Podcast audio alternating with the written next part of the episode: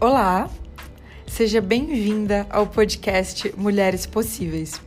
Aqui a gente fala de nós, mulheres reais, buscando ser mulheres incríveis dentro do possível, é claro.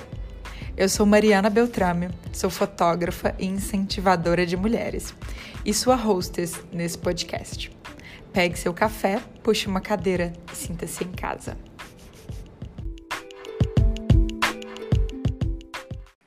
Hoje eu convidei a Laís de Oliveira para conversar com a gente sobre home office, maternidade, tarefas domésticas, tudo junto e misturado nessa quarentena. Muitas de vocês me pediram lá pelo Instagram, quando abri a caixinha de sugestões, para falar sobre como sobreviver ao home office nos tempos atuais.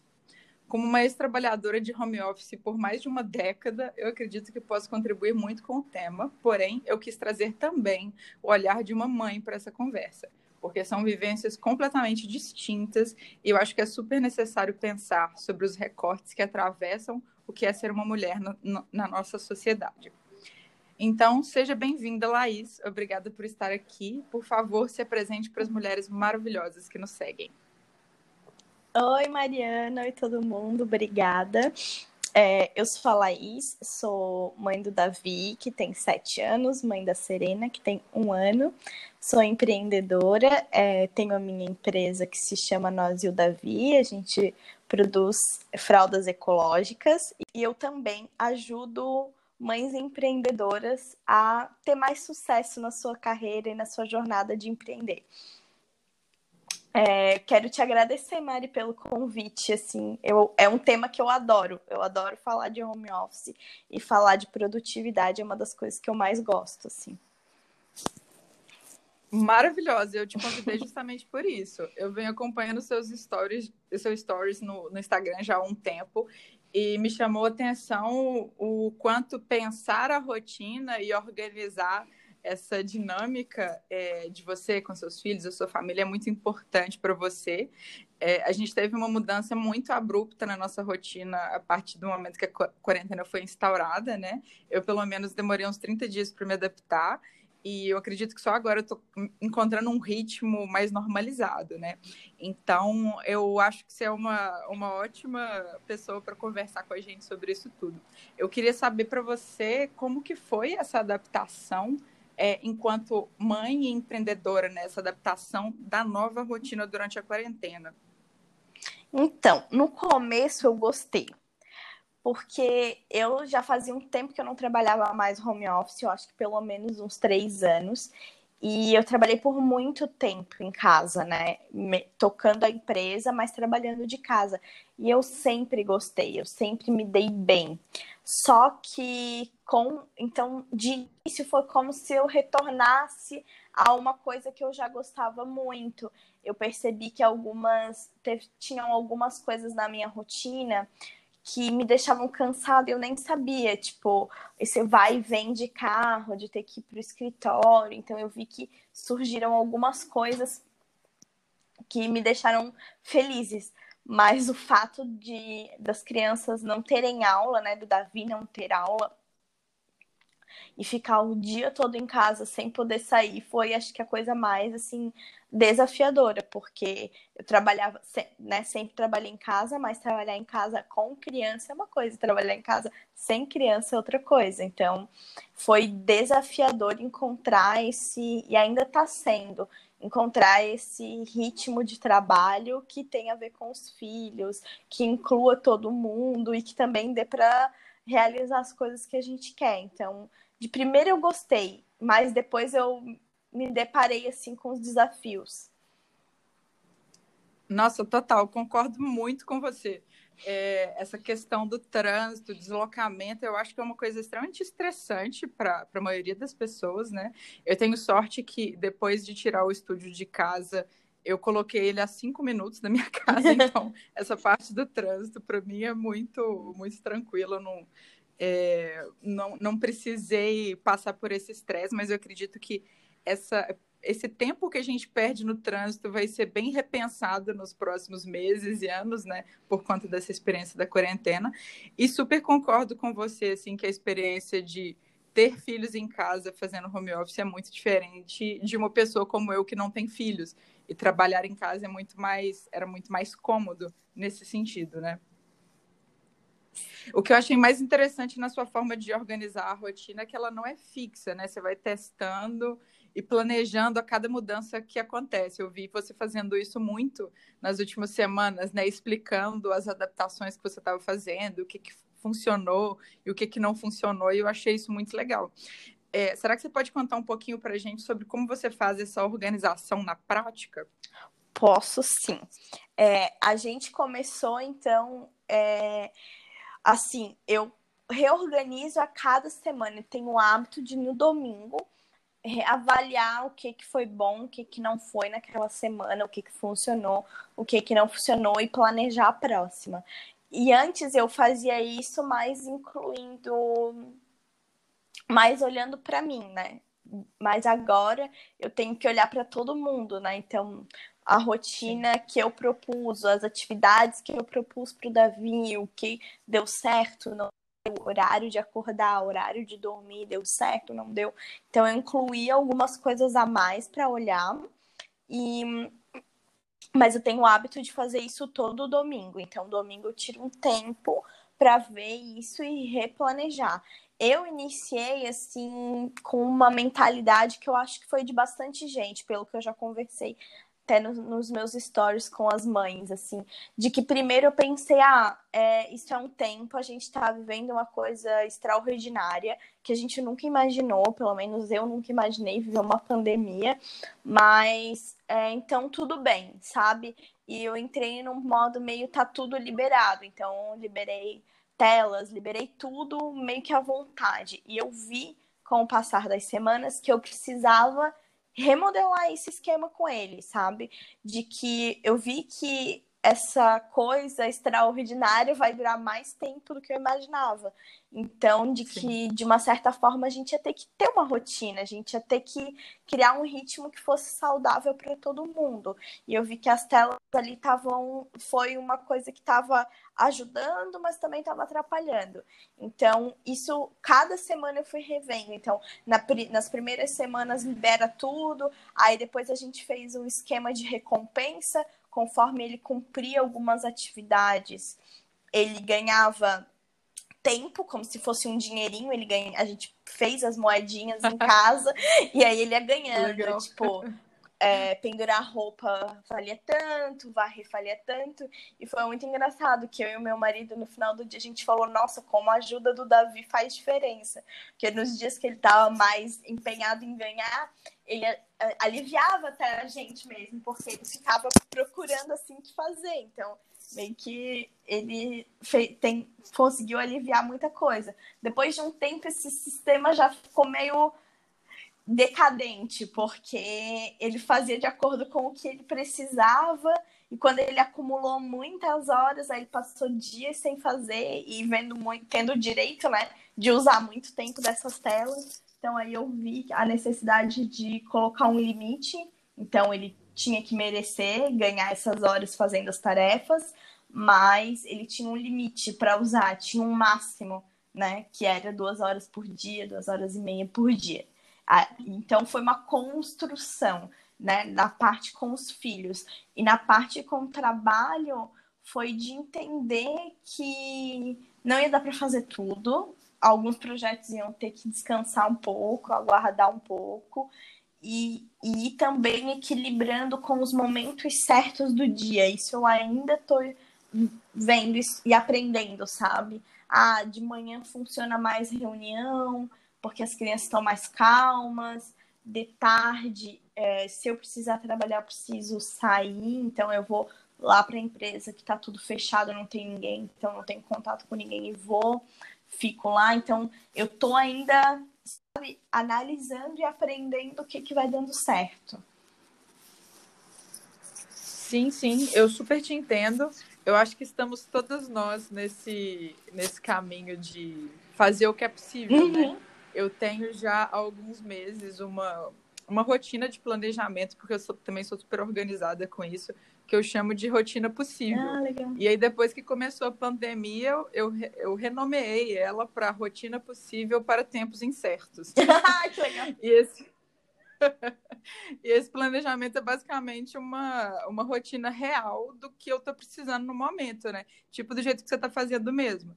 É, um exemplo, agora na pandemia eu estou sentindo mais sono, então eu preciso liberar é, mais espaço na minha agenda para eu descansar mais, porque eu estou ficando muito cansada, a cabeça está funcionando uhum. muito, a gente que é empreendedora tá com a cabeça a mil, né? É, tem que ser uma, uma alimentação mais bem pensada para mim. Então, eu reestruturei essa rotina para esses tempos incertos, pensando nisso tudo que eu estou necessitando agora, sabe? E é meio que isso, nasce dessa necessidade, né? Como que eu vou adaptar a rotina para que ela funcione para mim, e não que eu fique correndo atrás dela o tempo todo, né? Eu acho que o mais difícil é, é, lidar com essas cobranças que a gente faz de si mesmo, né? Ser mais generosa consigo mesma. É, administrar o que eu quero fazer versus o que é possível ser feito nesse momento. E é sempre meio desconfortável administrar essa expectativa, porque a gente sempre está se cobrando muita perfeição, seja na quarentena ou não, né? E eu queria saber como que você consegue lidar com essa expectativa do que, que você quer fazer, tanto enquanto mãe, empreendedora, dona de casa, enfim, a gente tem vários papéis e com o que precisa ser feito na hora, assim, é, dentro das condições atuais. Ah, eu acho que é difícil. Eu acho que, assim, esse é um dor para as mulheres, né? Porque a gente é muito cobrada, a gente se cobra muito. E eu vejo assim, na maternidade, é um exemplo nítido que a nossa régua tá mais em cima, sabe? O que, que é necessário para uma boa mãe tá lá em cima. E o que é necessário para um bom pai tá mais, bem mais embaixo. É, a gente uhum. precisa errar muito pouco para ser considerada por nós e pelos outros uma mãe ruim. E já os homens, eles precisam entregar muito pouco para ser considerados grandes pais. Então, eu acho que isso vem muito de fora então, eu, uma das coisas que eu fiz foi é, um detox de, de seguir, de silenciar alguns, alguns, algumas contas que não me faziam bem, que faziam eu me cobrar mais, sabe?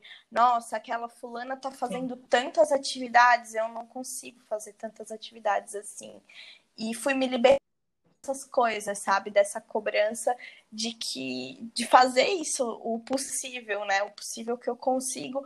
É, e eu tento, tô fazendo uma coisa diferente que eu não tinha o hábito de fazer, coloquei agora, que é de me parabenizar no final do dia por todas as coisas que eu fiz. Porque a gente pensa assim, que linda! eu não faço nada, não fiz nada hoje, sabe? Não fiz nada hoje. Poxa, Agora a gente está gravando aqui, né? Duas horas da tarde. Nossa, eu já fiz tanta coisa. Pode ser que não sejam Sim. as grandes, sabe? Que não foi a super atividade linda, maravilhosa. Mas olha, eu tô conseguindo, eu tô indo pra frente, sabe? A gente tem. Parece que o. É igual um pinguinho preto num papel branco, né? Tem todo o papel branco, mas a gente olha pro pinguinho preto no papel. Então, é esse exercício de ampliar o olhar para ver que tem outras coisas, né? Sim, sim. E esse exercício pode ser feito com tudo, assim. Uhum. Eu posso falar da ponta de cá por trabalhar com mulheres há tanto tempo, que a gente sempre vai naquilo que a gente acha que está errado, que não está bom, que não está perfeito, né? A gente sempre está se cobrando por aquele 1%, uhum. né? E eu achei essa, essa coisa de se parabenizar maravilhosa. eu vou começar a fazer isso, até anotei aqui, me parabenizar todos os dias. Achei incrível. É muito bom para treinar, assim, autogratidão, sabe? Poxa, eu fiz, sabe? É, é necessário ter esse olhar. E assim, tem alguns projetos, tem algumas coisas que eu queria fazer que dói não tá fazendo. Mas tudo bem, é também é, eu tenho olha, visto esse tempo como uma necessidade de a gente encarar a realidade, que é as coisas como elas são. Muitas vezes a gente fica fantasiando, né, de como seria se todos respeitar social, como seria se eu conseguisse entregar uhum. todas as tarefas no prazo? Como seria se eu fizesse todas as atividades que a escola me manda?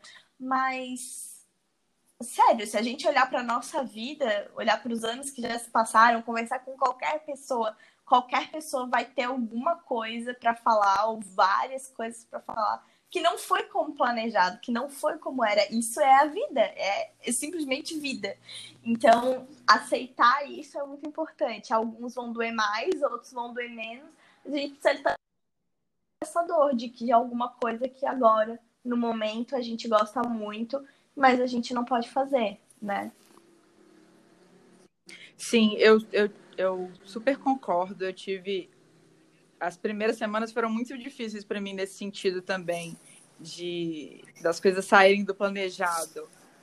É uma junção de perfeccionismo, de controle, enfim, cada um tem sua, sua forma de, de se manifestar. Então, eu tive uma dificuldade muito grande de aceitar que é, várias das coisas que eu fazia teriam que ser adaptadas, muitas coisas que eu estava planejando tiveram que ser adiadas, viagens, projetos de trabalho. Eu tive uma dificuldade muito grande com isso, assim. Mas é, a partir do momento que você olha para a realidade como ela é, né, e começa a lidar com os fatos que estão na sua frente, não com o que você está criando na, na sua cabeça, eu acho que fica um pouco mais, é, mais tranquilo sobreviver aos, aos dias, né? uhum. né? E eu, eu, pelo que eu estou vendo, assim, tanto pelas as pessoas que enviaram perguntas, enviaram sugestões, quanto é, pessoas que com as quais eu convivo, a maior dificuldade é conciliar todas essas coisas da vida real acontecendo com os sonhos, com as expectativas, sem surtar, né? E eu honestamente não tenho uma, uma resposta, porque eu acho que acho que tá todo mundo esperando uma resposta, né, para como não surtar, mas eu acho que não tem jeito, tem que dar uma surtada mesmo e depois voltar. É, porque a gente não está vivendo um momento normal e ideal, né? A gente tem que encarar isso como uma anomalia, assim, vai passar em um momento, não sei quando, mas vai passar. Não tem como exigir um funcionamento normal da gente, das coisas nesse momento, né? E eu realmente acredito que a gente está todo mundo fazendo o que dá conta e eu estou tentando pensar assim na a palavra priorizar nesses tempos, né? Tipo, o que que eu posso fazer para não deixar as coisas rolarem água abaixo e o restante eu vejo depois, assim, o que que é preciso para manter tudo de pé funcionando e priorizar isso. Concordo 100%, assim. Aliás, se existe uma palavra da produtividade ou de qualquer coisa, priorizar, né? Priorizar ele já ele já era importante, agora ele só é mais, assim. Então, assim, tem dias que a gente vai conseguir fazer uma coisa. Então, ser estratégica, sabe? Olhar e pensar disso tudo, qual é a coisa que se eu fizer hoje vai me deixar bem, ou vai me levar no meu objetivo, vai manter meu negócio de pé, sabe? Qual é a uma coisa, qual é duas coisas. E a gente tem todas nós mulheres sofremos muito com essa coisa dos papéis, né? Dos, dos vários pratinhos que a gente Sim. quer equilibrar. E isso é uma ilusão de que a gente equilibra todos esses pratinhos ao mesmo tempo. Quem Sim. vive bem com essa coisa dos papéis é quem entende que eu não vou ser a melhor amiga do mundo em todos os momentos da minha vida, eu não vou ser mundo em todos os momentos, eu não vou ser a melhor empresária, mas eu vou tirar momentos para focar em uma área de vez em quando e vou fazer é quem faz o melhor rodízio entre as áreas, né? É quem consegue olhar e ver assim, ah, esse pratinho aqui tá precisando de uma giradinha. Eu giro um pouco, saio para outro. Então, eu acho que agora sim um pratinho que chama a gente é a saúde mental, né? Então, olhar sim. essas práticas e pensar, antes de tudo, né? A saúde física também, porque se proteger, né? E estar tá se cuidando também Sim. é prioridade máxima. Então, antes de tudo, se não sobra nada, o que que eu quero? Ah, eu quero estar tá bem, eu quero estar tá com a minha família, eu quero ter uma relação, né? Quero que dentro da minha casa esteja minimamente harmônico ou né, tentando ao máximo conseguir harmonizar essa família. Enfim, o que que o que, que é essencial. É, o essencial é muito pouco. Uhum. O resto é, o resto é brilho, o resto é extra, sabe? Então, aceitar esse essencial, assim, é importante. É... Não é o que todo mundo quer ouvir, eu acho. Eu acho que todo mundo ia preferir que a gente Não. viesse aqui e que eu desse, sabe? Eu falei isso no meu Instagram. Tem... Seria muito mais fácil se eu desse uma tabelinha da Laís e que todo mundo seguisse essa tabelinha. Só que a verdade é que não ia dar certo. Podia dar certo uma semana. E depois não ia dar mais, porque cada pessoa é um universo. Então, é, não, é um, parece um papozão assim, doido, mas não tem muito o que fazer, sabe? É isso, aceitar dói, Total. aceitar é amadurecer, aceitar é crescer, né? E é, enfim, é a gente tirar da vida o, o que tem de bom, né? né? O que tem de possível agora, nessa situação. Eu concordo demais com você. Eu, eu realmente acho que não, não, não existe uma fórmula para passar por isso. É, eu também não tenho uma fórmula nem para mim mesma, quem dirá para os outros. Assim, eu estou aprendendo a cada dia como lidar com isso tudo. Tem dia que eu acordo muito mal, tem dia que eu acordo dançando e feliz, vai saber o que está acontecendo. Mas é, você falou uma coisa é, legal sobre esses papéis, e eu sempre falo para o meu público, para as mulheres que me seguem e para os meus clientes também, sobre essa, necessidade de questionar esses papéis que a gente exerce também, sabe? Porque às vezes a gente está fazendo um tanto de coisa, é, carregando um tanto de peso que nem é nosso, sabe? Eu acho que o priorizar, ele, ele talvez atravesse todas essas questões também, inclusive a feminina, né? De questionar esses papéis e, e nos livrar é, de pesos que a gente nem deveria estar carregando, né? Totalmente. Assim, se essa quarentena, para mim, servir para as mulheres dividirem melhor as tarefas e se libertarem de várias coisas que elas não precisam fazer, seria maravilhoso, assim, seria seria Sim. demais, porque é isso que a gente precisa. Porque a gente pode pegar até um exemplo simples, bem, bem corriqueiro, mas acho que se estende para tudo. Uh, um homem para se arrumar, para estar tá bem vestido, ele precisa de um jeans, um sapato aí legal, que esteja limpo, tal, uma camiseta, sei lá, um relógio, uma corrente para os mais assim, um corte de cabelo, tal. E a gente, sabe? Se a gente for de jeans, tênis e camiseta em algum lugar, a gente vai ser considerada que tá super arrumada? Ou por que, que a gente precisa fazer os próprios as coisas de estética, enfim, por que, que a gente precisa fazer tantas coisas assim? A gente pode fazer se a gente quiser, mas a gente não tem que precisar dessas coisas, né? Isso não tem que ser vital. Então eu acho que a gente vai ter que olhar para essas não só para essas, essas coisas estéticas, mas para tudo, o que, que é do outro, o que, que é imposto, o que, que nem é meu, nem que eu nem quero, que alguém colocou para mim como, como que deveria ser, sabe? É, tudo isso, tudo isso eu acho que vai vir para a gente repensar inevitavelmente. Quando a gente começa a cortar gastos, a gente vai olhar o que, que é essencial, o que, que não é quando a gente vai olhar o nosso tempo, a gente vai olhar o que, que é essencial, o que, que não é. Então, é, isso é, para mim, o, o grande pulo do gato de qualquer coisa de, de, de produtividade, de, enfim, para a gente ficar bem, é a gente se libertar de um pouco de coisa, né? Pode perguntar para qualquer pessoa que fale de finanças, ela vai te dizer, ah, como é que faz para sobrar mais dinheiro? Corta, né? Usa de forma mais estratégica teus recursos. Enfim, a energia é a mesma coisa. De forma mais Sim. estratégica, ou a gente deixa de fazer alguma coisa que não nos serve e faz outra coisa que vai nos dar mais resultado. É assim, não tem, não tem milagre assim. É, total, clareza é tudo, né?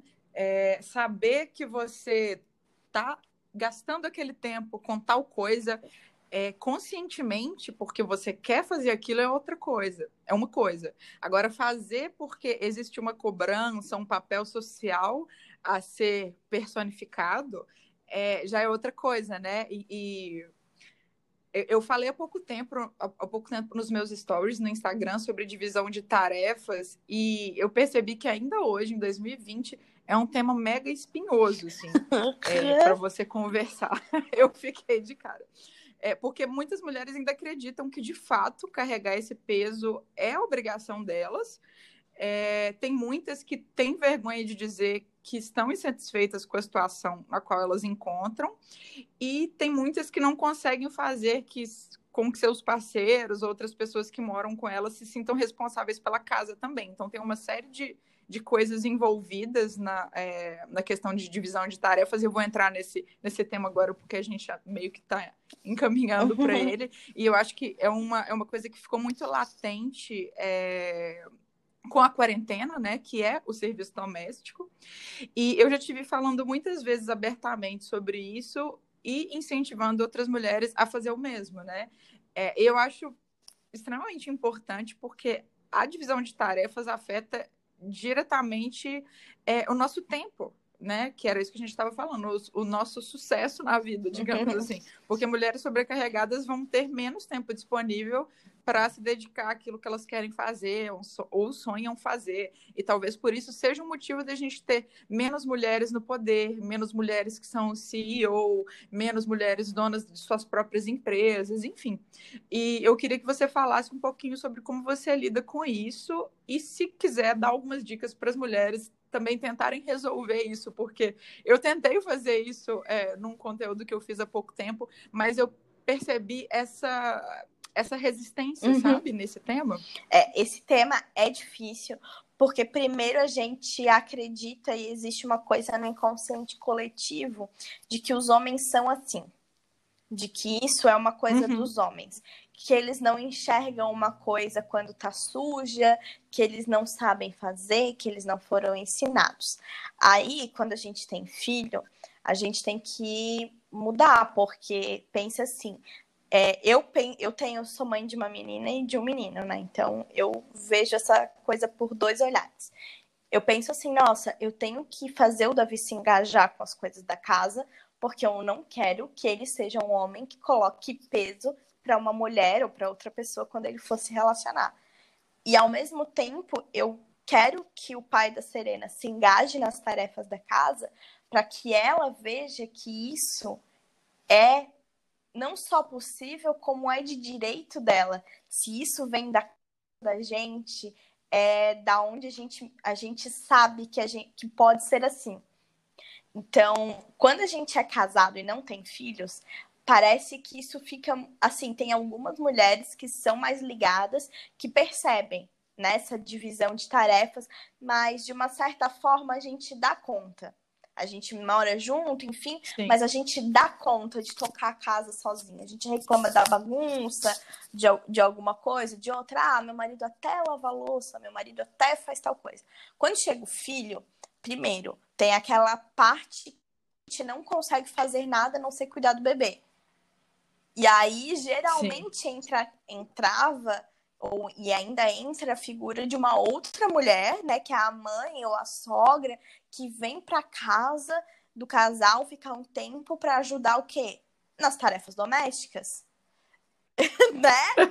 É tipo, surreal. Tem que entrar outra mulher para ajudar a fazer as tarefas de casa, só porque aquela não tá podendo agora. Então, e o filho traz novas demandas, que já começa a ficar pesado para uma mulher carregar sozinha. E aí, quando a gente tem dois Sim. filhos, eu acho assim que fica insuportável. Eu vejo casamentos com dois filhos, ah, às vezes acontecem mais rupturas por causa disso, porque é muita demanda. Dois adultos para duas crianças já é um jogo assim, ó, que eles dão um, um pau na gente, porque é muita coisa. Cada Sim. criança precisa de muita coisa e são só dois adultos para dar a demanda de duas crianças. Na minha matemática tem que ter mais adulto que criança, senão não dá conta, porque é muito difícil. Com certeza. Então tem essa coisa assim que vem histórica, eu acho que tem eu busco, eu vejo que é difícil das mulheres falarem disso, porque parece também que a gente não escolheu direito, né? Ou que isso é um defeito da, Sim, da, da isso... tipo, ou que a última, que a única solução talvez seria a separação, sabe? Mas eu não vejo por esse lado. Eu vejo que é necessário o conflito, sim. Em algum momento vai existir um conflito porque a gente está falando de um lugar de conforto, de privilégio que esses homens estão. Eles estão num lugar muito bom. Sim. Imagina, tem alguém que está cuidando de tudo, eu só aqui lavo uma louça de vez em quando, penduro uma roupa de vez em quando, mas eu não tenho que efetivamente me preocupar com isso, né? Então, é um lugar de Sim. conforto. Então, para tirar alguém do lugar de conforto, vai ter conflito, vai ter que conscientizar Uh, claro que não é sempre gritando, berrando, mas a gente vai divergir e a gente tem que trazer o nosso ponto. É cansativo. Deveria já estar pronto? Deveria. Deveriam eles buscar? Deveriam. Mas assim, se a gente não tem da parte deles essa. Eu acho que a gente tem que fazer por nós mesmos, para que mais uma geração, para que isso se acabe agora, para que isso acabe na, nessa geração para que na próxima já seja diferente. É, então, eu acho que primeiro ponto é esse, assim, a gente vê, a gente só faz coisas difíceis se a gente tem um propósito maior. Então, eu penso nisso, assim, o meu propósito maior é que com os meus filhos seja diferente. Eu busco para mim, mas mais do que isso, eu busco para os meus filhos. Segunda coisa, que aí já é um tema mais político, assim, que existe é, é um termo que chama o trabalho invisível, o trabalho não remunerado, que é esse trabalho que todas nós mulheres Sim. exercemos. Vem também o termo da carga mental, né, que é o planejar Sim. o que deve ser feito. Porque se existe uma Sim. lista de supermercado para ir lá comprar, Alguém fez essa lista. Alguém olhou o que faltava. As comidas nas refeições que iam ser feitas e os ingredientes que iam precisar. Então, todo esse trabalho que os homens conhecem muito bem, porque eles são gestores, é o trabalho de gestão de gestão de uma casa. Sim. A gente é gestor, né? Sobra para as mulheres serem as gestoras da casa. E aí é de interesse de muita gente que a gente fique ocupada nessa gestão e que a gente não esteja lá no nosso trabalho, Sim. que a gente não esteja. E aí a gente vai ter que fazer escolhas, às vezes trazer. Eu gosto das coisas mais práticas assim, mas então assim, ó, o tempo que eu levo para fazer isso, se eu estivesse trabalhando, a minha hora custa tanto. Então eu tô perdendo tanto. E aí, como é que nós vamos dividir essa conta? Porque essa conta não tá na conta né, do, sei lá, do condomínio que a gente racha, do não sei o que, essa conta, quem é que vai pagar? A gente vai rachar essa também? Exatamente. Sabe? Então, trazer para essa coisa prática, eu acho que dá um pouco de consciência. É... E eu acho que a gente amar o nosso trabalho, a gente realizar bem o nosso trabalho, traz um, um a mais para a gente buscar essa divisão, sabe? Porque poxa, eu gosto tanto do meu trabalho, eu faço tão bem o que eu faço, que eu não quero ficar ocupada aqui com coisas pequenas. Eu quero coisas Sim. maiores. E um pouco eu acho que também vai da gente abrir mão, né? Da dona de casa perfeita, da tarefa perfeita. Nisso, alguns outros países já estão mais adiantados que a gente, porque, é, sei lá, Estados Unidos Europa, eles não têm muito acesso a diaristas, isso é, é muito, muito caro é tipo inacessível para a maioria da população. A gente aqui no Brasil ainda tem esse tipo de serviço. Então lá as limpezas são tipo Sim. meia boca, eles passam produto e passam pano. E aqui no Brasil a gente tem uma noia, né, coletiva assim da da faxina, assim. Então tem umas coisas que a gente tem que abrir mão ou simplificar e, e, e, pensar mesmo, tipo, ah, isso aqui tá, não é tão importante. Meu nível de tolerância à bagunça aumentou a cada etapa dessa. Tipo, casamento aumentou meu nível de tolerância. um filho aumentou mais o meu nível de tolerância. Dois filhos aumentou mais o meu nível de tolerância. Eu sou obrigada a tolerar, porque não tem que fazer, sabe? Mas tem que dividir, tem que ter clareza de que isso toma nosso tempo, nossa energia e tem que buscar essa divisão. Não é um caminho simples, não é um caminho rápido, mas a gente tem que, fazer essas mudanças aí.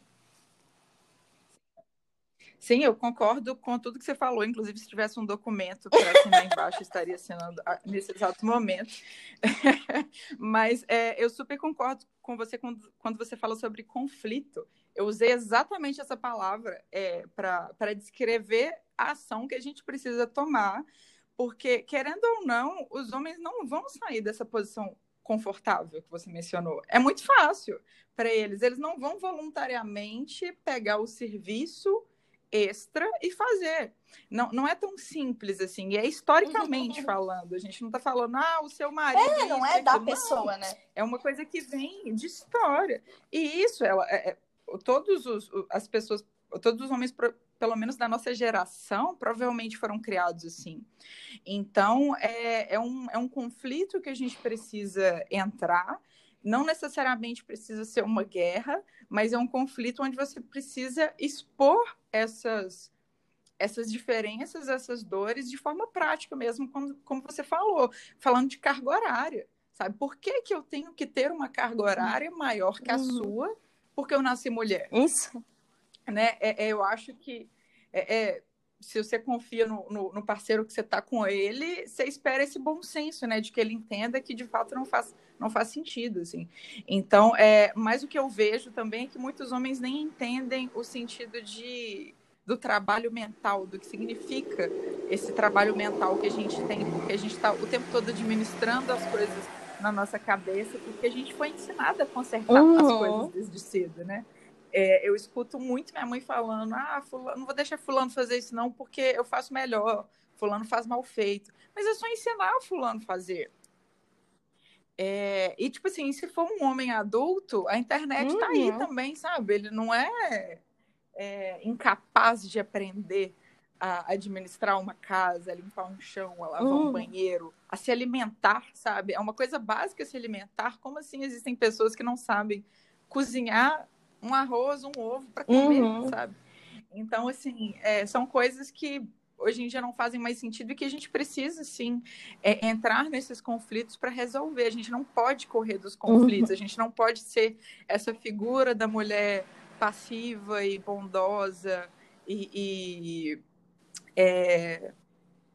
Como falar? Me fugiu a palavra, mas é, é essa figura que a gente é ensinada da a boazinha. boazinha, né? Desde a, a mulher boazinha, exatamente, desde criança. Então, é, a gente precisa assumir esse papel é, de entrar em conflito às vezes mesmo e depois é, encontrar um ponto doce, um ponto hum. calmo entre as duas coisas e, e, e, e igualando para não só para a gente, mas para as futuras gerações, né? É, o que se faz com os seus filhos é exemplo para que eles perpetuem no futuro. Isso é muito importante. É, e eu gostei do que tu falou ali da tua mãe, porque acho que a gente pode usar assim de exemplo. É, eu entendo por que, as mães, né, as mulheres, as nossas mães falavam, tipo, ah, porque fulano não sabe fazer bem feito, né? Deixa que eu faço mais rápido, Sim. que eu faço melhor. Mas é que dá trabalho ensinar alguém a fazer alguma coisa mesmo. Dá... Quando a gente contrata um funcionário para nossa equipe, alguém para o nosso, né, pra... dá trabalho ensinar aquela pessoa. A gente acha, eu sempre falo isso nas minhas mentorias, nunca contrate alguém quando você está sem tempo.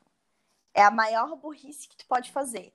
Porque tu vai contratar alguém, tu já tá sem tempo.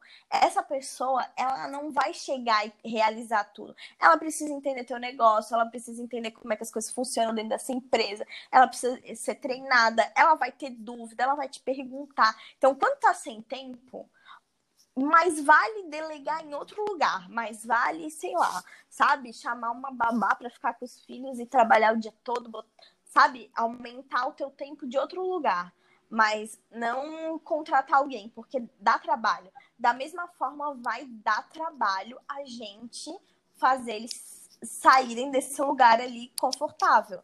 Vai dar trabalho a gente dizer o que, que tem que ser feito. E acho que vai dar trabalho para a gente também.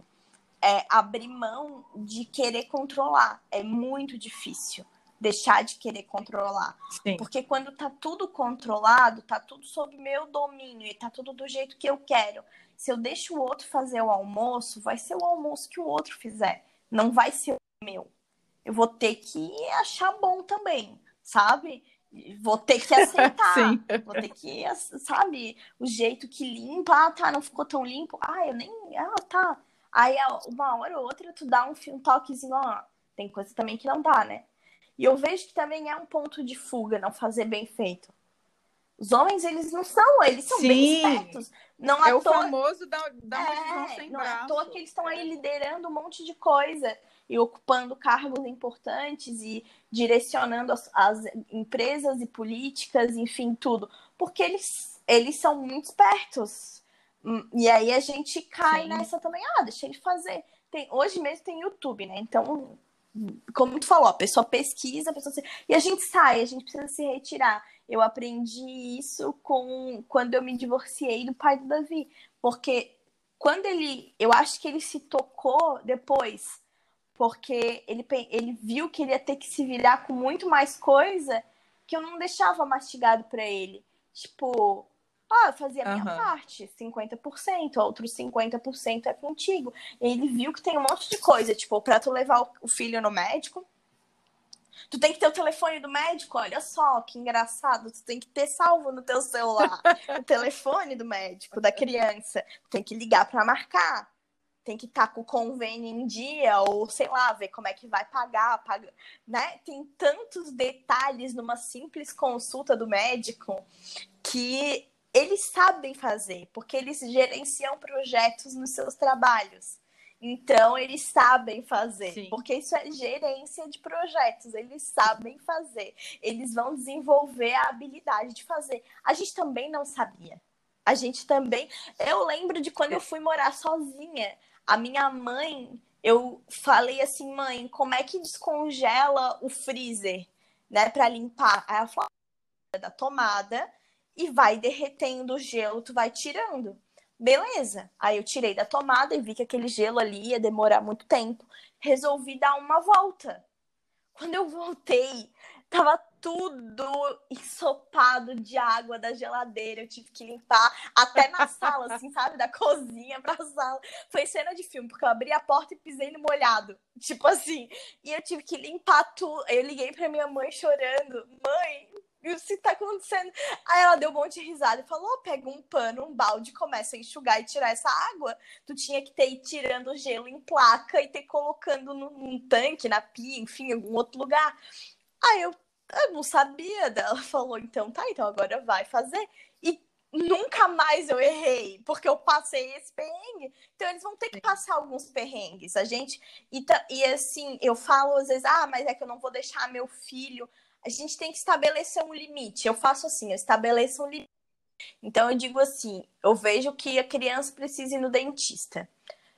E aí eu penso assim, não, eu vou dar até tal dia para a pessoa se tocar de que precisa. Aí eu dei seis meses. Eu pensei, ah, ele tá bem, ele tá saudável, ele não tem nada no dente, ele só precisa ir fazer a consulta de rotina. E tava fazia um tempo. Aí eu pensei, ah, vou dar seis meses.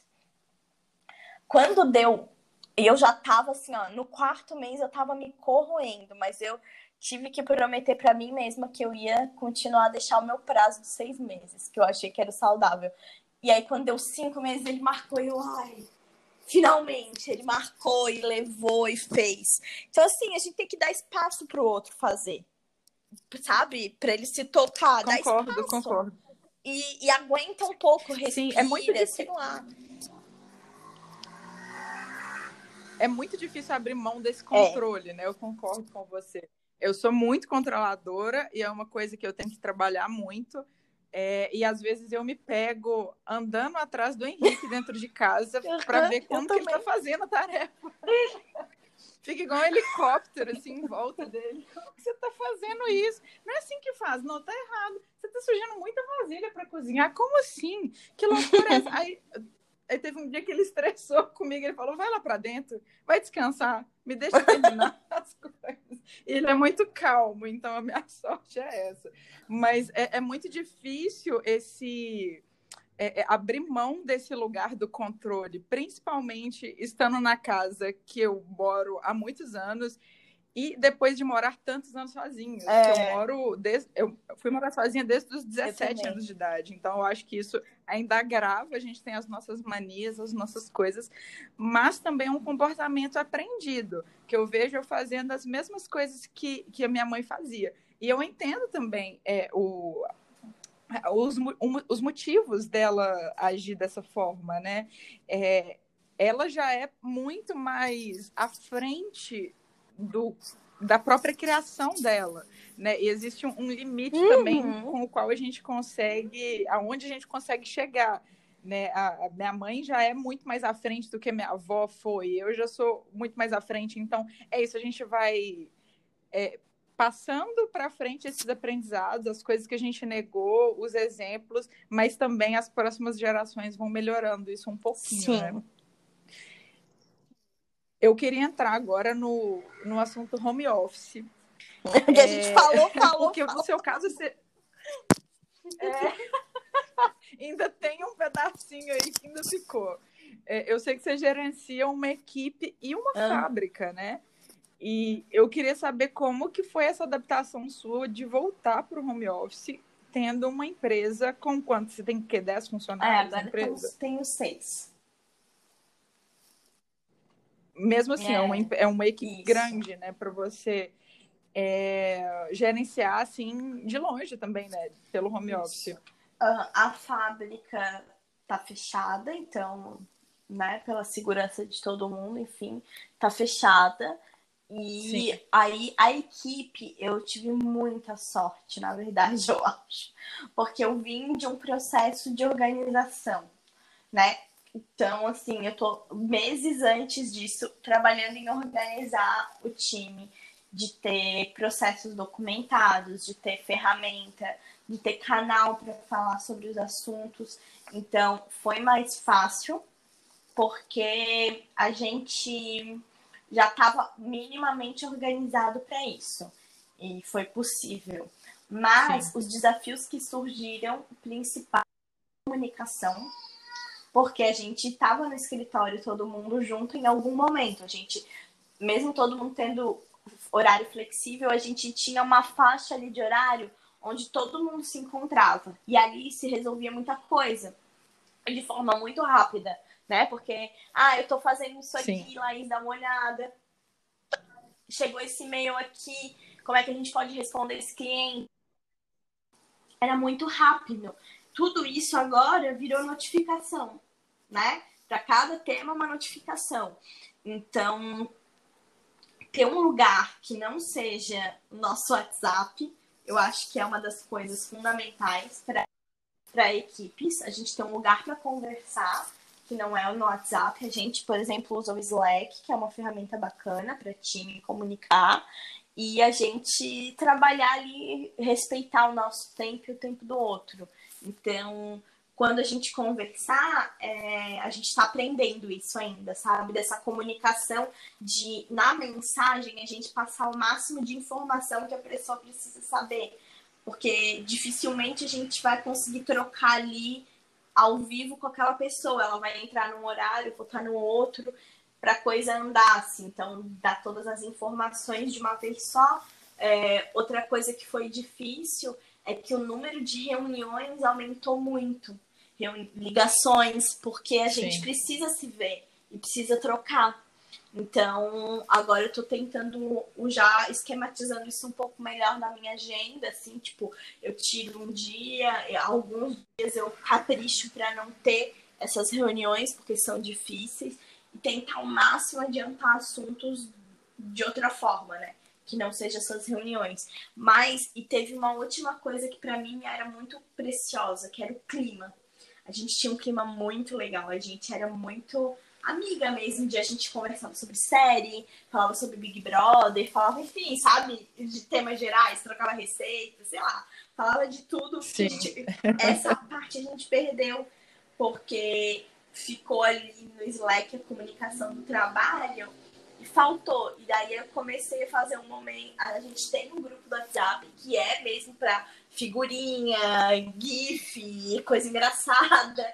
Então, estimular todo mundo a usar esse canal de, e, e de ter o hábito de contar alguma coisa da sua vida, porque ficou meio difícil mesmo. Então, ter, manter esse time unido mesmo distante, maiores desafios, assim. Ah, que legal isso. Adorei as soluções que você teve, assim. Eu acho que é, são, são desafios realmente que a gente está tendo agora se comunicar com clareza, né, é, e de forma direta, e também estar próximo né, uhum. do, dos outros, das pessoas que a gente gosta, enfim. É, mas bem legal essas, essas soluções que você achou. Bom, já tem. Eu trabalhei, na verdade, por uma década em home office antes de, de trazer o meu estúdio é, para um prédio comercial, né? E sempre com o meu, meu negócio próprio. É, eu acho que a questão de disciplina e foco, é, enfim, já é bem, bem comum, assim. A gente realmente precisa trabalhar esse lado da disciplina e do foco para trabalhar em casa, né? É, principalmente porque a nossa casa é um ambiente perfeito para procrastinar.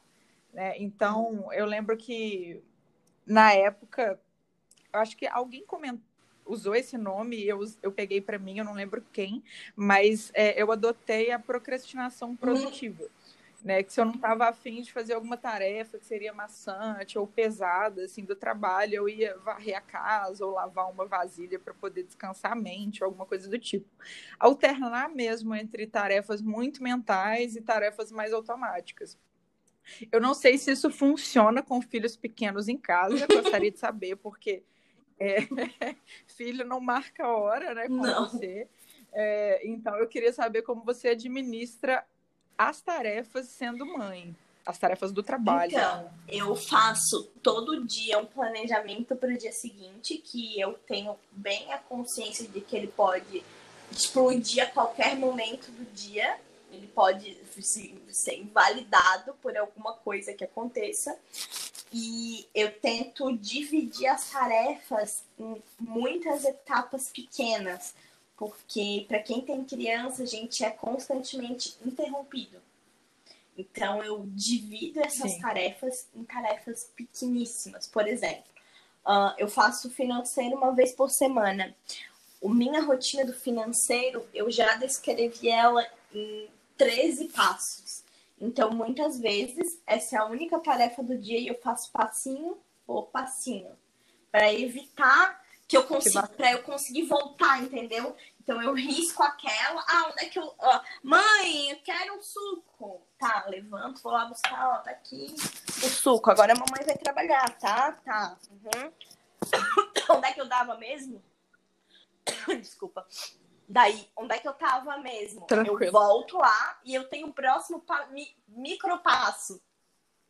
E acontecem várias coisas. Então, eu tento fazer isso, sim, dividir em coisas bem pequenas, para saber que eu vou ser interrompida mesmo. E, mesmo assim, vai voltar o tema lá cabeludo antigo, que é a gente precisa negociar com quem tá com a gente um horário de tipo, tá, agora eu vou gravar um podcast. Daí eu vou contar, porque eu acho que vale a pena. Eu tô gravando no banheiro. Porque é o único lugar onde ninguém vai me achar. Eu tô escondida aqui, entendeu? Onde vai ter isolamento acústico minimamente e vou conseguir gravar. Então, assim, tem que ter uma combinação. Eu combinei fechei a porta do quarto, entrei no banheiro, botei um colchãozinho aqui no banheiro, tô sentada no colchão no chão, fechei a porta do banheiro e é aqui que eu tô. Por quê? Porque é o único jeito, sabe? Então, tipo, é. E achar graça, sabe? Achar graça dele. Tipo, Sim. graça, assim. Porque não adianta, a gente não vai, né? Não, não tem como exigir das crianças muito mais que elas podem dar. E lembrar que as crianças também estão passando por um momento difícil. Elas também gostariam de estar na escola, gostariam de estar brincando na rua, de gostariam de estar vendo os amigos. Elas também estão. E as crianças sentem muito, né? O clima, elas não precisam entender. Eles sentem o que está passando. Então, sentem os adultos estressados, os adultos irritados. E vai fazer parte mesmo das crianças também passarem por isso. Vai marcar a vida delas de alguma forma, né? Então, eu acho que que a gente também tem um pouquinho de paciência com eles. Nem sempre é fácil, gente. Não achem que eu sou a mãe de Ná, eu dou uns berros de vez em quando. Não acho lindo, mas também tem horas que eu não consigo. Então, sabe, isso faz parte. Tem, tem horas que eu digo, ó, deu todo mundo, deu, eu vou entrar aqui agora e eu preciso terminar isso. Entro e termino, sabe? Mas tem hora que é o que, que, que é possível, sabe? E acho que assim, essa é a principal dica. Eu gosto disso que tu falou, assim, de alternar entre uma tarefa. Isso acho que é uma das coisas que eu mais gosto do home office. Porque quando eu estava trabalhando assim só no escritório, eu chegava à noite em casa muito cansada e eu tinha que ainda fazer as coisas da casa. E agora eu faço entre uma coisa e outra. Eu sinto que a minha mente descansa, porque eu estou fazendo trabalho mecânico, né? Que é varrer, que é lavar uma louça, alguma coisa assim. E quando chega no final do dia, já está tudo mais ou menos ajeitado. Eu não preciso ainda à noite fazer aquele turno extra. Porque por mais que a gente trabalhe pouco tempo, né? A gente não trabalhe muito tempo, sei lá, seis horas, que é mais ou menos quanto eu trabalho, trabalhava quando eu ia para o escritório. Essas seis horas não são todas produtivas tem várias horas que não são. E daí, quando a gente está em casa, a gente consegue Sim. encaixar essas outras coisas. Desse ponto, eu acho que rende mais. A única coisa que. Eu concordo super Só não você. dá pra gente pirar, né? De tipo, querer fazer uma mega faxina. Tem que ser lavar uma louça e voltar. Sim, super. É, eu sinto, isso é uma coisa que eu sinto muita falta do home office, assim, porque agora eu tenho que vir para o estúdio fazer um trabalho mega concentrado durante muitas horas, voltar para casa é muito separado. E como eu fiquei muito tempo em home office, eu sinto falta dessa flexibilidade. É, de poder parar uma tarefa e fazer alguma coisa ali, ah, sei lá, eu vou aguar uhum. minhas plantas e, e voltar depois para o trabalho. Gente, eu estou aqui é, é, descrevendo coisas da minha rotina e me sentindo assim uma princesa, porque a, a, a, sua descrição de uma mãe trabalhando em home office. eu tô aqui, gente, a minha rotina, assim, não tem significado nenhum para as pessoas. Por que, que eu achei que ia ajudar alguém nisso? Porque é realmente comparado com uma mãe, é uma rotina muito fácil, muito tranquila, né? Mas é, o que eu percebi nas últimas semanas é que talvez as crianças estejam sofrendo até mais que a gente, porque elas estão tendo que lidar com emoções e para criança é muito mais difícil administrar emoção. Né? A gente já tem é, talvez ali um repertório para lidar é, um repertório maior para lidar com frustrações, com momentos mais difíceis, com tomar decisões difíceis, com esse clima pesado. Eu acho que para a criança está sendo um pouquinho mais complicado porque ela não sabe ainda, não entende muito bem como se sentir, como se encaixar, como lidar com o que ela está se sentindo. Faz sentido Faz, isso? E também a gente tem um elemento que eles não têm, né? Que é a nossa razão. Então a gente entende o que é um vírus, a gente entende Sim. o contágio. Por mais que a gente tente explicar para as crianças, é Sim. muito abstrato para eles. Um vírus que passa, Exatamente. que pega e que sabe, tipo, e por quê? Então eles estão tendo que lidar com uma coisa difícil, dificílima, que eles não sabem o que é. Que os pais estão tensos, então meus pais estão tensos, eu não tô indo para a escola, eu não posso sair da minha casa, então alguma coisa séria deve estar acontecendo aqui, que esses adultos estão, estão assim, né? Porque a gente é referência para eles, né? Eles olham para a gente e a partir daí eles vão formando as suas, as suas teorias da, né, na cabecinha deles. Então, assim, se minha mãe tá nervosa, por que, que minha mãe tá nervosa, sabe? Eu vi o Davi semana passada, a gente, eles têm uma rotina de dormir mais cedo e a gente ainda fica mais um tempo mas o Davi está crescendo, ele tem sete. Ele está numa fase muito interessado pelos assuntos do mundo adulto. E eu acho que isso com o, o coronavírus aumentou, porque os assuntos dos adultos são as notícias, são o que está acontecendo. Então, Sim. me dá alguma informação disso que está acontecendo, sabe? Ai, vai passar um carro de som. Não sei se dá para escutar. Bom. Não, então não tá, tá, dando, não, tá tranquilo. eu pensei, meu Deus. Tá. Uh, então, as notícias, essas coisas dos adultos, dão uma noção para ele do que está acontecendo. E aí eu vejo que ele está tendo o hábito de escutar as conversas. E aí a gente estava jantando e ele saiu do quarto e perguntou, mãe. E eu falei, eu perguntei pro Vitor, perguntei assim, Vitor, tu tá com medo? E ele disse, tô. Daí eu falei, eu tô também. E aí ele saiu e perguntou do que vocês estão com medo. Sabe, isso pra mim foi muito Ai, emocionante, tadinho. emblemático quero saber o, se os adultos estão com medo, o que, que é isso que os adultos estão com medo? Né? Se os adultos estão com medo, é que eles têm uma visão da gente muito maior, né? De que a gente é muito mais forte. Então, o que, que é isso? Aí eu expliquei um pouco para ele, mas falei, ah, Davi, não te preocupa com isso. Né? Não, não te preocupa porque não tem nada que a gente possa fazer. Além do que a gente já está fazendo que é ficar é. em casa. Aproveitei para dar aquele sermão de mãe, né? Ficar em casa, lavar a mão, enfim, toda aquele coisa mãe. Mas acho que é difícil para ele, sim, sabe?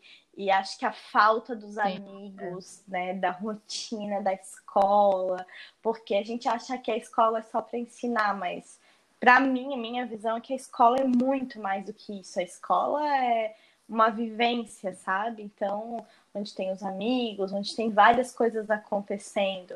E acho que sentem falta bastante. E a gente, eu sinto muita falta da escola, né? Eu tô sentindo saudade de poder deixar meio período e saber que tá tudo bem, que se acontecer alguma coisa, alguém vai me ligar, mas que aquele tempo eu não preciso me preocupar. Tô sentindo saudade. Então.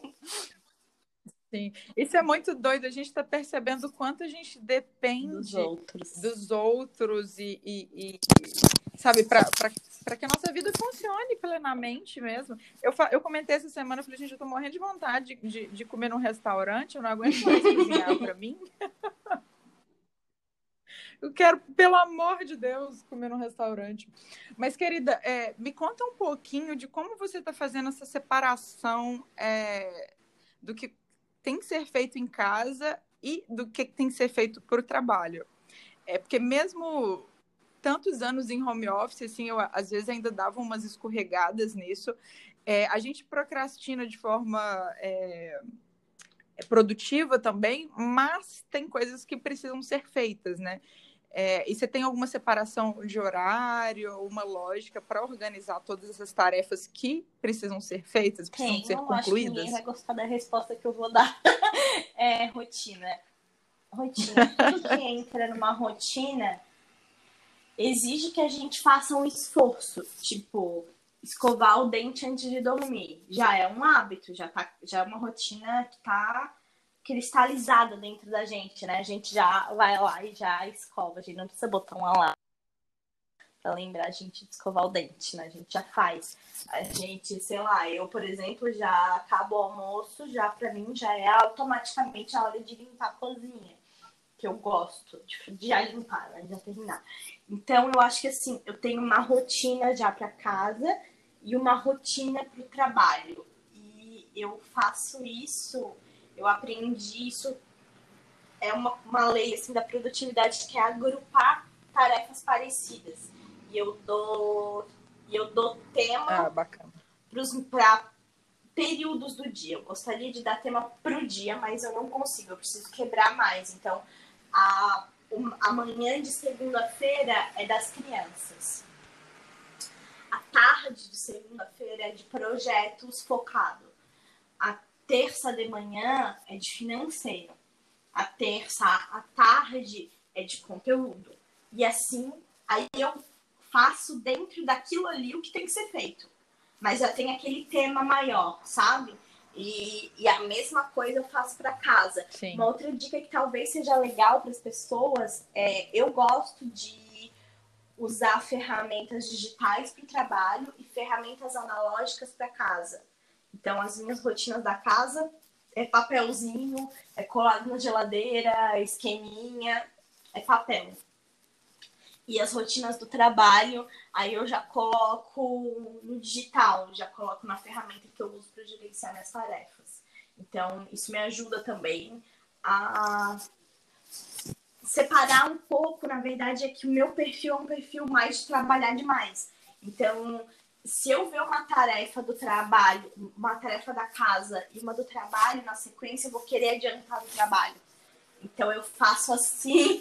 então eu faço Somos assim duas, pra então. tirar o meu foco um pouco. Então, tipo, ah, agora eu vou os tempos que eu coloco para as crianças, eu tenho colocado de manhã, porque eu nem entrei no trabalho, então eu não entro. Eu vou entrar às 11 horas, eu vou entrar depois do almoço, depende do dia, sabe? Então eu não nem, nem ligo. Se eu ligar, eu sei que aquilo vai ser uma coisa assim muito difícil de parar. Então eu já tento não parar, já botar esse tempo o que é mais difícil primeiro. Então eu faço assim. Essas coisas me ajudam a ter esse tema e ter uma coisa que se repete todo dia, porque tanto do trabalho quanto na casa a gente tem coisas que se repetem, né? Semanalmente, diariamente. Então, assim, acabou o almoço, já lava a louça. Uh, à noite a gente já tem uma rotina da noite que já funciona. Então, um dá o banho na Serena, um supervisiona o banho do Davi, um limpa a cozinha, um faz um dormir, um outro conta a história. E aí isso vai já tá tão automático que já vira uma dança. A gente já, já sabe mais ou menos como tem que fazer. E é treino. Segunda-feira a gente lava roupa escura, terça a gente lava Sim. roupa clara, quarta a gente lava toalha. Tudo que eu posso repetir sempre para evitar de ter que ficar usando a minha cabeça, a minha energia para me lembrar, para me forçar, eu prefiro, eu busco isso. É chato que as pessoas não gostam de rotina, mas eu acho que isso é para adolescentes. Os adultos gostam de rotina, porque entendem que isso economiza o tempo, sabe? Os adolescentes querem liberdade de. Falei, a gente quer, tipo, a gente quer liberdade, mas a gente quer economizar nossa energia. Então, dentro daquele quadrado eu me dou uma liberdade, mas eu. E tudo bem, sabe? Sei lá, um dia que é dia de produção de conteúdo e eu não tô bem para produzir conteúdo ah, eu troco, tudo bem, eu vou lá e ah, então eu vou fazer o trabalho da quinta-feira hoje e na quinta tomara que eu esteja melhor para gravar o vídeo, sabe? Tipo, tudo bem também. Combinados, não é para ser rígido. A rotina também tem uma confusão com rigidez, mas ela tem muito mais a ver no meu ponto de vista e eu só percebi isso quando eu fui amadurecendo que ela é mais uma fluidez. As coisas vão vão vão fluindo. Eu quero deixar uma referência aqui que eu não vou saber muito bem, mas tem um videozinho que viralizou. Eu acho que dá para pesquisar no Google, que é uma mãe que bota três bebês para dormir com uma música. Ela abre a porta e começa a cantar uma musiquinha. Ela já deixou três mamadeiras prontas e eles são, dá pra ver assim, bem parelhinhos, assim. Eles devem ter o quê? Uns dois aninhos, um aninho. Eles vão andandinho, cada um pra sua caminha. Tem três caminhas, uma do lado da outra. Cada um pega sua mamadeirinha. E eles vão tomando e vão deitando e vão dormindo. E é tipo assim, tu fica, meu Deus, essa mulher é uma mágica.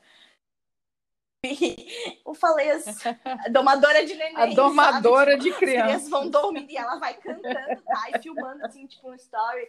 E ela vai filmando. E, e tu fica assim, meu Deus, as crianças vão dormir. E eles dormem. Mas sabe o que, que é? Ela já fez com certeza tantos dias, tantos dias, tantos dias, que eles já entenderam que eles têm que dormir aquela hora ali, aquela musiquinha ali, já sabe. E eu vejo isso na escola, sabe, também, do, principalmente com os pequenos, quando Davi era menor e estava no jardim. As professoras cantam sempre a mesma musiquinha. O Davi, quando ele foi crescendo, ele já virava o olhinho para cima quando eu começava a cantar, porque parecia aquela coisa de encantador, tipo, tá, eu não consigo resistir a essa música. E era a musiquinha dos amiguinhos, amiguinhos, tá na hora de arrumar. Daí ele, ai, amiguinhos, amiguinhos, e começava reclamando, guardar, guardar tudo. Tipo, a rotina, ela é coisa de fluidez, sabe? As coisas funcionam. Então, acho que a gente tem que fazer as pazes com o termo rotina e tentar colocar assim, não é uma super rotina, não é que tudo é rígido, o horário é cronometrado, mas uh, coisas que se repetem, que tem uma repetição, faz bem, sabe? Principalmente para as crianças. Eu concordo com você. Eu acho que tem essa familiaridade da, é, do que vai acontecer. Uhum. Um pouco de previsibilidade também deve ser porque deve ser por isso que nós adultos gostamos e os adolescentes não. Mas existe uma, uma previsibilidade na rotina, assim, que é interessante. E eu gosto também da ideia de criar blocos e não uhum. horários específicos, tarefas específicas, porque cada dia, principalmente mulher, que o hormônio muda e tem uma variação e um, um um ciclo é, muito é, muito diferente ao longo do mês, né? Cada dia, pelo menos eu me uhum. acordo me sentindo de uma forma, assim. Então, talvez eu queira executar a tarefa ou o que tem que ser feito naquele dia de um outro jeito. E eu gosto de ter essa liberdade uhum. dentro da rotina também. Mas é, eu acho que a maioria de nós gosta de rotina. Meu cachorro adora rotina vai chegando a, a, hora que ele tem que passear, ele já fica olhando para sua cara, assim, tipo, oh, tá chegando, você tá ligado, né? Fofo. Então, eu acho que é uma, é uma forma da gente ter uma, é, uma ordenação mesmo ali, fazer as coisas fluírem. Eu, eu acho que é essa palavra mesmo. Uhum. Existe fluidez nos dias, né? Isso é bem legal. Você comentou das, das ferramentas digitais que você usa, você tem alguma para recomendar Olha, pra gente? Eu posso falar as que eu uso, mas a que eu mais recomendo para quem tem equipe é realmente é o Slack, é tirar a comunicação do WhatsApp e para o Slack. É, sim, sim. Eu o Slack é maravilhoso. Trello legal, mas eu uso o Todoist. Ele é Ótimo, é também, também como Trello, ele tem uns recursos legais é uma ferramenta mais complexa. Eu fico meio assim, difícil de indicar porque eu acho difícil a pessoa conseguir. Só quem já é muito sistemático vai conseguir colocá-la em prática sozinho. Mas ele é legal porque ele tem alguns recursos assim. É, tu pode escrever, uh, por exemplo, fazer postagem todo, e daí tu escreve todos os dias, ele reconhece todos os dias como um comando. E tu não precisa criar essa tarefa mais de uma vez, ele vai criando sozinho para ti. Ah, tu coloca visitar a, li, visitar agora não cabe. Ligar para minha mãe segunda-feira. Então já tá automaticamente marcado que, se, que tu vai fazer isso na segunda-feira. Então é uma ferramenta mais complexa, um pouco mais avançada, mas é legal também. Funciona bem. Bacana. Eu também uso o Trello, mas uso o Trello mais para projetos. É o Slack para equipes, o Trello para projetos. Eu estou migrando, na verdade, para o Todoist, porque ah, eu usava isso. o Underlist para fazer as tarefas de casa. Ah, ele acabou? Só que ele acabou de acabar. eles estão. É, eles estão fechando e migrando para um uhum. To-Do da Microsoft, mas eu não sei se eu curti, eu estou testando ainda, e tem esse Todoist na como opção. Então, eu tinha, inclusive, indicado o Underlist há pouco tempo nos meus stories. Então, quem tiver baixado, fique sabendo que eles vão encerrá-lo e a gente tem que mudar para outro. Eu achei esse, esse Todoist uma boa opção também, porque ele funciona no mesmo sistema de listas. E eu não faço essa separação uhum. que, da forma como você faz, né? Você faz o digital todo para trabalho e o de casa em analógico, né? Eu ah, faço legal. por ferramentas. Então, eu uso Trello, Agenda para trabalho e uso essa ferramenta de listas para as tarefas de casa. Porque no Underlist, pelo menos, existia a possibilidade de você colocar tarefas para se repetir. Aí você coloca as pessoas lá no time, por exemplo, eu coloquei eu e meu marido, aí as tarefas uhum. destinadas a cada um, entendeu? Então, é, isso é bem legal e é bem simples também para você ordenar a tarefa de casa. E eu acho que diminui o Sim. trabalho mental de planejar. Porque ele te avisa o que, que, tem que ser feito, quando tem que ser feito, quando que vem esse tal coisa. Ah, tem que dar remédio ao cachorro, tem que fazer compra. É, ele já te avisa tudo e já fica tudo programado. Então, eu acho que isso é da mesma forma como a gente faz com o trabalho, né? tentar descarregar esse trabalho mental o máximo que a gente consegue, também uhum. pode ser aplicado no serviço Mas domésticos. Mas o Todoist faz as mesmas coisas, na me... da vai. mesma forma. Então, tu vai se dar bem. Ele faz essas listas e ele faz esses agendamentos. Eu estou usando bastante tempo já e estou curtindo bastante. Ótimo. Eu tô na fase de teste ainda, mas pelo que eu testei, assim, eu tô achando. Vamos ver quem, quem vai ganhar. A auditoria de, de aplicativos. É, bom, acho que é isso. Querida, foi um prazer imenso falar contigo. É, obrigado pela generosidade em contribuir com o meu público, com as maravilhosas que me ouvem. E obrigada por compartilhar um pouquinho da sua vivência. Eu que agradeço também o espaço, a oportunidade de trocar, é sempre bom. E, e tem muita potência quando a gente está entre mulheres, né? Quando tem troca entre mulheres, tem muita força. E eu gosto muito. Então, eu quero te agradecer e agradecer todas as mulheres que ouviram e de alguma forma né, puderam aproveitar isso, enfim, refletir. Não, com certeza, tenho certeza que elas vão amar. Gente, é isso. Maravilhosas. Muito obrigada por acompanhar esse episódio. Espero que a gente tenha te ajudado pelo menos um pouquinho e tornado a sua quarentena um pouquinho mais fácil de lidar. Beijos e até a próxima.